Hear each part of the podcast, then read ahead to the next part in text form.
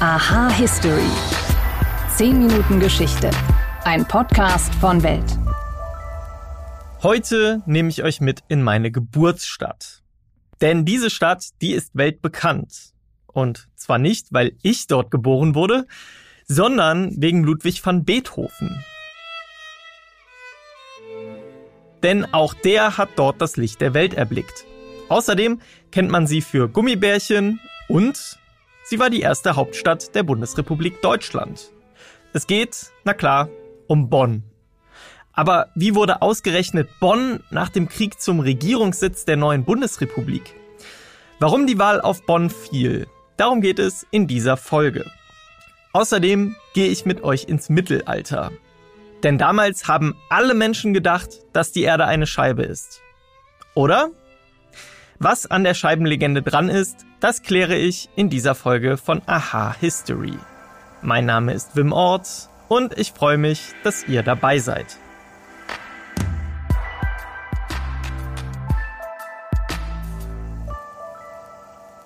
Das politische Leben in Deutschland, das spielt sich in Berlin ab. In Berlin, da tagt der Bundestag unter der gläsernen Kuppel.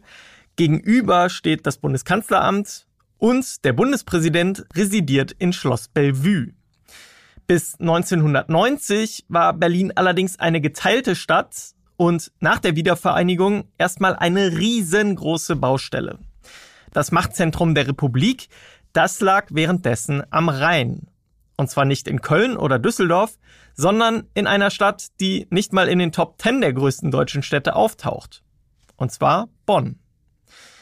Aber wieso ist Bonn unsere erste Hauptstadt? Diese Studenten- und Garnisonsstadt vor den Toren der Millionenstadt Köln. Und nicht Köln selbst oder Düsseldorf oder der damalige Mitbewerber Frankfurt am Main.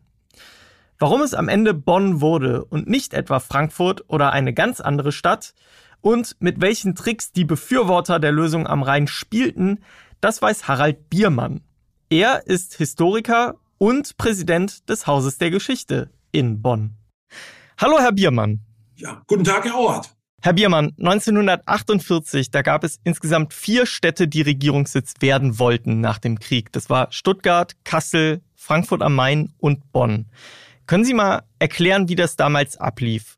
Also zunächst muss man einmal sagen, die Bundesrepublik, die großen Städte zumindest, lagen in Trümmern.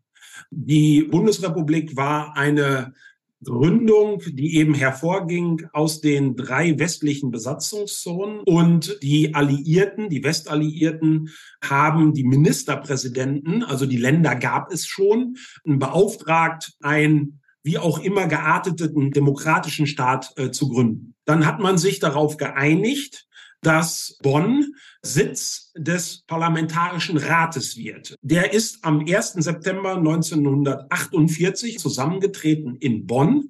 Und das lag zum einen daran, dass vorher große Konferenzen auf dem Weg zum Grundgesetz einmal in der französischen Besatzungszone stattgefunden haben und auch in der amerikanischen. Und dann war die englische Besatzungszone sozusagen dran. Und dann kommt hinzu, dass Hermann Wandersleb, der Chef der Staatskanzlei von NRW, wohl mit großer Weitsicht schon gesehen hat, dass wenn Bonn schon für den Sitz des Parlamentarischen Rates ausgewählt wird, auch Möglichkeiten bestehen, in den größeren Wettbewerb um die äh, Hauptstadt einzutreten. Für die Zeitgenossen war klar, dass die eigentliche Hauptstadt Deutschlands Berlin ist. Aber Berlin hatte eben in dieser Zeit das große Problem, dass sie zum einen in vier Sektoren aufgeteilt war und zum anderen als Reaktion auf die Währungsreform die Stadt blockiert wurde. Es gab dann im Parlamentarischen Rat eine Kommission, da ging es um den Sitz dieser Bundeshauptstadt. Und äh, diese Kommission hat dann Vertreter aus den unterschiedlichen Städten zu sich eingeladen und diese Städte mussten sich dann dort bewerben. Dann wäre das die nächste Frage. Wir hatten am Ende dann diesen Zweikampf Bonn-Frankfurt. Was sprach aus damaliger Sicht einerseits für Bonn und andererseits für Frankfurt? Also Frankfurt war der allgemeine große Favorit. Zum einen, weil Frankfurt äh, schon ein großer Verwaltungssitz war. Dort war die amerikanische Besatzungsmacht zentriert und auch die Verwaltung der Bizone, also der Zone der Zonenzusammenfassung von Großbritannien und den Vereinigten Staaten äh, von Amerika. Darüber hinaus hatte Frankfurt natürlich ein demokratisches Fund, mit äh, dem die Stadt wuchern konnte, also nicht nur als äh, freie Reichsstadt, in einer ganz langen äh, Bürgertradition, sondern viel wichtiger für die damalige Zeit. Die Paulskirche hatte in Frankfurt ihren äh, Tagungsort, die Deutsche Nationalversammlung. Und äh, dort war ja im Jahre 1849 die erste moderne Verfassung verabschiedet worden. Und diese Tradition war natürlich sehr, sehr wichtig, wenn man bedenkt, dass vorher zwölf Jahre äh, brutale Diktatur geherrscht hatte und dass gleichzeitig im Osten Deutschlands eine erneute Diktatur, diesmal unter kommunistischem Vorzeichen, aufgebaut wurde. Das sprach für Frankfurt. Was für Bonn sprach, war, und das ist erstmal das allerwichtigste Argument, Bonn war klein und praktischerweise nicht so stark zerstört wie viele andere Städte. Aber das Kleinheit, die Kleinheit war für Bonn positiv, weil niemand annahm, dass Bonn lange Hauptstadt sein würde. Die Zeitgenossen haben damals gedacht, dass nach fünf, vielleicht zehn Jahren Deutschland wiedervereinigt würde. Und gerade die Berliner Vertreter, die dann annahmen, dass äh, Berlin wieder Hauptstadt sein würde, sprachen sich für eine kleine Stadt aus, damit sie nicht so große Beharrungskräfte entwickelt, wie zum Beispiel Frankfurt. Also das Provisorische, das Improvisierte, äh, das Temporäre, das sprach alles für Bonn. Sie haben jetzt schon gesagt, es gab eben Lager für Bonn und für Frankfurt. Es gab aber ja auch Lager, wie vehement man für die schnelle Wiedervereinigung war. Hat das auch eine Rolle gespielt, eben dass CDU sehr vehement für die Wiedervereinigung war und dann eben das Bonner Provisorium bevorzugt hat und die SPD, die natürlich auch für eine Wiedervereinigung war, aber das nicht als zentralsten Punkt in ihrer Politik hatte, die dann eher für Frankfurt war? Ja, ich glaube, da äh, an dieser Linie äh, kann man keine Unterscheidung feststellen. Auch die SPD äh, ging äh, davon aus, äh, dass man die, wie es damals hieß, Reichseinheit wiederherstellen sollte. Das entscheidende Kriterium äh, war dann nachher, dass man sagte, wir haben im Parlamentarischen Rat schon hier sehr gut gearbeitet. Und Bonn hat sich in diesen neun Monaten des Parlamentarischen Rates als eine sehr gute Gastgeberin erwiesen. Das kommt noch hinzu. Konrad Adenauer, der Präsident des Parlamentarischen Rates, lebte eben nur 20 Autominuten entfernt auf der anderen Rheinseite. Und nach anfänglichem Zögern ist dann Adenauer sehr schnell zu einem äh, mächtigen Befürworter von Bonn als äh, Bundeshauptstadt geworden. Also kann man an der Stelle sagen, dass diese, ich nenne es jetzt mal Legende, dass der Rheinländer Adenauer so stark für Bonn war, weil er weiter in Röndorf leben konnte, dass das durchaus auch ein valides Argument war. Ja, das war ein Argument. Natürlich kann nicht ein Mann alleine solche Dinge entscheiden, aber er hatte natürlich ein großes Gewicht. Ähm, er war Präsident des Parlamentarischen Rates. Als es dann zur zweiten Entscheidung kommt, war er Bundeskanzler und natürlich ein äh, Politiker, der mit allen Wassern gewaschen war und äh, alle Tricks und vielleicht auch kleinen Schweinereien, äh, die es im politischen Geschäft so gibt, aus dem FF beherrschte. Und diese, sage ich jetzt einmal, unverfrorene Art, äh, Politik zu machen, die war dann eben auch wichtig, um seine eigene Fraktion auf Bonn einzustimmen, weil die hessischen CDU-Abgeordneten ebenfalls äh, für Frankfurt am Main waren. Hat er die hessischen irgendwie rumgekriegt? Man hört ja immer, dass es da schmutzige Tricks gab. Es sind auch mal wieder Bestechungsvorwürfe im Raum. Äh, ja, schmutzige Tricks würde ich es nicht nennen. Ich nenne es geschickte Politik. Adenauer verlas kurz vor der Abstimmung eine Pressemeldung äh, des Pressedienstes DPD, wo äh, zusammengefasst wurde, dass, äh, dass Kurt Schumacher, der Vorsitzende der SPD, am Tag zuvor äh, den Sieg von Frankfurt schon verkündet habe. Und äh, das hat die CDU sozusagen zusammengeschweißt. Und dann sind die hessischen Abgeordneten der CDU auf Bonn eingestiegen.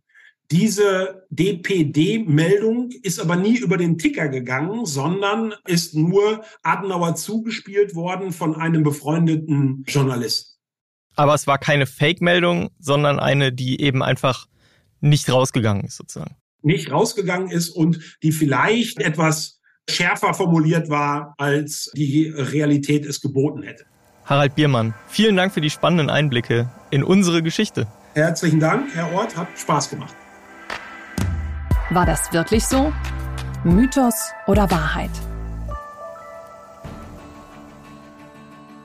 In Forscherkreisen gilt er als einer der hartnäckigsten Geschichtsmythen überhaupt. Im Mittelalter, da glaubten angeblich alle Menschen der westlichen Welt, die Erde sei eine Scheibe. Dieser Irrglaube wurde laut der Erzählung erst durch Helden wie Kolumbus oder Galileo Galilei aufgelöst. Immer im harten Kampf gegen die rückwärtsgewandte katholische Kirche. Aber was nach tollen Heldengeschichten klingt, das ist völliger Unsinn. Denn schon in der Antike war bekannt, dass die Erde eine fast runde Kugel ist und dieses Wissen, das ist auch nie verschwunden. Es gibt mehr als genügend Quellen aus Antike und Mittelalter, die das belegen. Und so waren sich auch im Mittelalter fast alle einig, die Erde ist rund. Aber woher kommt dann der Scheibenmythos, der sich so hartnäckig hält und der bis in die 2010er Jahre sogar noch als Lehrwahrheit in deutschen Schulbüchern zu finden war? So gern ich euch auf diese Frage eine einfache Antwort geben würde, das Ganze ist leider ein bisschen verzwickt. Und der Mythos, der wurde aus verschiedenen Richtungen und aus verschiedenen Gründen immer wieder angefüttert und untermauert.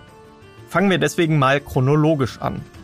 Der wahrscheinlich älteste Text, der Gelehrten des Mittelalters die Scheibenerde unterstellt, der stammt aus dem Jahr 1706. Diesen Text, den hat der französische Benediktinermönch Bernard de Montfaucon geschrieben. Und in dieser Zeit waren Mönche und ihre Schriften eben noch sehr einflussreich in Europa. So richtig populär wurde der Scheibenmythos dann etwa 120 Jahre später durch einen amerikanischen Autor namens Washington Irving. Irving veröffentlichte 1828 eine literarisch ausgeschmückte Biografie von Christoph Kolumbus. Und in dieser beschreibt er den Seefahrer als vorbildhaften Mann der Wissenschaft, der sich über die Ignoranz seiner Zeitgenossen hinwegsetzt. Und dieses Motiv, das eint sowieso die frühen Vertreter des Scheibenmythos.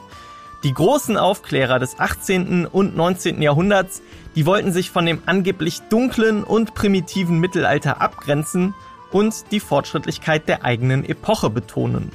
Frei nach dem Motto, das Mittelalter, das war wahnsinnig rückständig und wir, wir bringen jetzt das Licht der Wahrheit in die Welt.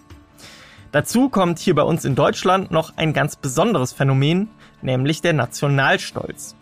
Denn, so schreibt es der Wiener Geschichtsdidaktiker Roland Bernhard, in deutschen Schulbüchern stand eben noch bis in die 2010er Jahre dass der erste Globus der Welt im Jahr 1492 in Nürnberg erfunden wurde.